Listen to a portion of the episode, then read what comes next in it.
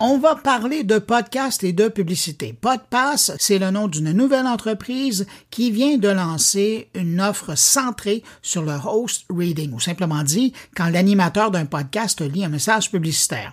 À l'opposé de l'insertion dynamique ou programmatique, comme vous l'avez entendu aujourd'hui, lorsque vous avez commencé l'épisode et vous avez entendu la publicité de Farnell euh, avant le début de mon carnet, ben Podpass, lui, se concentre sur des publicités lues par les animateurs eux-mêmes au début ou au beau milieu de leur podcast. Pour discuter de ce nouveau service qui est offert ici au Québec, lancé par Andréane Villot et Stéphane Berthomin, on va rejoindre la cofondatrice de Podpass.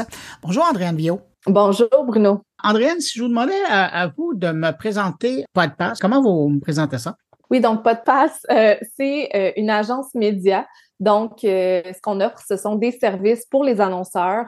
On les aide euh, vraiment, on les accompagne dans, euh, en fait, à travers l'optimisation de leur budget publicitaire dans, des dans des podcasts. Donc, on offre un service qui est clé en main de publicité, de visibilité. On se spécialise en host reading. Donc, ça, c'est quand la publicité, disons, le message est fait par l'animateur du podcast. Donc, euh, vraiment, là, c'est une lecture de message ou c'est un message qui est personnalisé. On se spécialise vraiment euh, là-dedans. Donc, euh, c'est un service d'accompagnement des annonceurs. Puis, on travaille un peu des deux côtés aussi. On aide les créateurs à se trouver des partenaires. Vous parlez de host rating. Avez-vous réussi à franciser le mot? Pas encore. Ça fait partie des défis.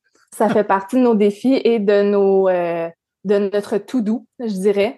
on, on aimerait trouver un terme qui vraiment permet là, de, de, faire comprendre facilement en peut-être deux mots euh, qu'est-ce que c'est. Mais pour le moment, on utilise encore le terme euh, anglophone, donc host reading, lecture d'un message euh, par l'animateur.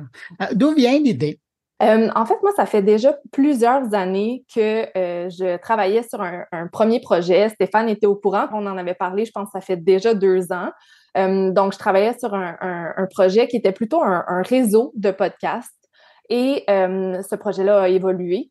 Euh, j'ai commencé là, à, le commercialiser et tout ça, mais euh, j'avais quelques défis, des enjeux à travers ça. Puis, j'étais restée en bon contact avec Stéphane et on, a discuté, puis je lui parlais de mes défis, puis il était comme, ben, savais-tu que moi, c'est une de mes forces? euh, et en fait, c'est à partir de là qu'on a eu des conversations beaucoup plus sérieuses euh, par rapport à l'industrie du podcast. C'est quoi les, les, les, enjeux réels? C'est quoi les besoins? C'est quoi les opportunités aussi dans le marché québécois et dans le marché canadien surtout? Euh, et c'est à ce moment-là qu'on s'est dit, bon, ben, prenons peut-être l'idée embryonnaire que j'avais il y a deux ans, puis amenons-la un peu ailleurs. En, quoi elle a évolué, cette idée-là? Initialement, je vais parler euh, rapidement de mon projet parce que c'est plus ça qu'on fait, mais moi, c'était vraiment un réseau de podcasts. Donc, je représentais des créateurs auprès des marques. Euh, donc, j'avais un bassin de créateurs euh, exclusif, on va dire. Et euh, rapidement, je me suis rendu compte que ça, c'était limitatif un peu. Parce que si je suis une marque et j'arrive puis je vois, OK, bon, c'est super, il y a peut-être une quinzaine, une vingtaine de podcasts dans le réseau, mais est-ce que ça me limite à ceux-là? Ou si je veux aller rejoindre un autre marché, est-ce que vous le faites aussi? Puis là, ça devenait un, peu moins clair. Donc, euh, Stéphane et moi, ce qu'on a décidé, c'était vraiment de lancer une agence média euh, qui offre euh, un, service personnalisé. Donc, selon les objectifs de la marque, de l'annonceur, nous allons lui trouver les podcasts qui lui conviennent, qui conviennent à son audience, qui, qui va vraiment lui permettre d'optimiser donc son budget, de se faire entendre. Euh, et, et, donc, on ne se limite pas à une sélection de podcasts, on va vraiment choisir le ou les podcasts pour cet annonceur-là précisément. Donc, que ce soit bien clair, votre client là-dedans, c'est l'annonceur. Oui. Mais là, ça vous demande, euh, je reprends votre, explication, dans votre premier scénario, ça vous demandait de bien connaître l'offre d'une quinzaine de podcasts. Mais là, ça va méchant défi, là, parce que vous avez toute la podcastosphère québécoise et française à connaître. Puis peut-être belge et suisse. Ouais. Oui, c'est ça. Euh, et euh, juste pour préciser, on se limite pas non plus au podcast francophone. Euh, mais donc, donc effectivement, c'est quand même un beau défi. Stéphane et moi, on baigne dans l'univers, dans l'industrie du podcast depuis de nombreuses années. On a déjà une bonne base, des bonnes connaissances. Mais effectivement, là, pour pousser plus loin, on a créé un genre de, répertoire, je vais appeler ça comme ça, où on invite des créateurs à s'inscrire. Donc, c'est vraiment sur une base volontaire, ils peuvent s'inscrire, ils nous donnent des données euh, sommaires sur leur podcast. Donc, par exemple, leur nombre d'écoutes, où est-ce qu'on peut les entendre, c'est quoi leur plateforme d'hébergement, c'est quoi leur podcast, c'est quoi euh, mhm. à qui ils s'adressent. Euh, et tout ça. Donc, certains détails comme ça. Et donc, nous, déjà, ça nous permet d'avoir une première vue d'ensemble. et si, si, donc on a un, un, annonceur qui arrive et qui nous dit, Hey, moi, j'aimerais rejoindre les femmes 25-45 ans qui sont amatrices de plein air, par exemple ben, déjà, à travers notre répertoire, on pourrait aller sortir une première sélection de podcasts. Après, encore une fois, on ne se limite pas à ceux-là. On va faire une recherche externe aussi, mais cet outil-là va vraiment nous faciliter, euh, nous faciliter la vie. Je vous écoute, puis ça me fait penser à ce qui, j'allais dire dans votre jeune jeunesse, parce que vous avez un passé à, une époque où vous étiez influenceuse, euh, mm-hmm. vous étiez dans le voyage, dans l'art de vivre. J'imagine qu'il y a des boîtes comme ça qui vous contactaient en disant j'ai un client. Qu'est-ce que vous avez appris de cette époque-là qui maintenant va vous servir pour contacter les, les, podcasteurs ou sélectionner les podcasteurs? Oui, donc euh, tout d'abord, c'est très similaire. Donc, ce qu'on fait ultimement va être du marketing d'influence parce que quand on parle de host reading, si je reviens à ça, c'est vraiment l'animateur ou l'animatrice du podcast qui va endosser le message de la marque, qui va en parler de sa voix, dans ses mots. Euh, donc, c'est là que ça tombe euh, dans du marketing d'influence. Et moi, à travers ma première expérience, euh, j'avais un blog, comme tu l'as mentionné. j'ai, ça m'a permis bon, de bien comprendre qu'est-ce que c'était le marketing d'influence, mais aussi de comprendre euh, comment est-ce qu'on respecte notre auditoire à travers ça. Euh, il y a beaucoup de, gens qui vont se placarder, ben, je veux dire ça comme ça, de se placarder plein de marques. Chaque jour, c'est une marque différente.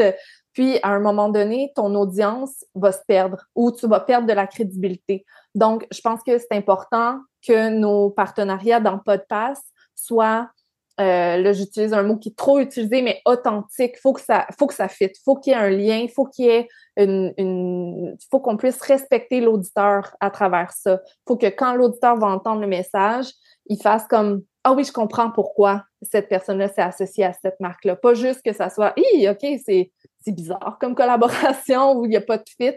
Euh, parce que ultimement, ce qu'on veut, c'est que ça serve à tout le monde. On veut que le, l'annonceur soit content avec ses résultats. On veut que le créateur soit à l'aise, euh, que ça soit en lien avec ses valeurs.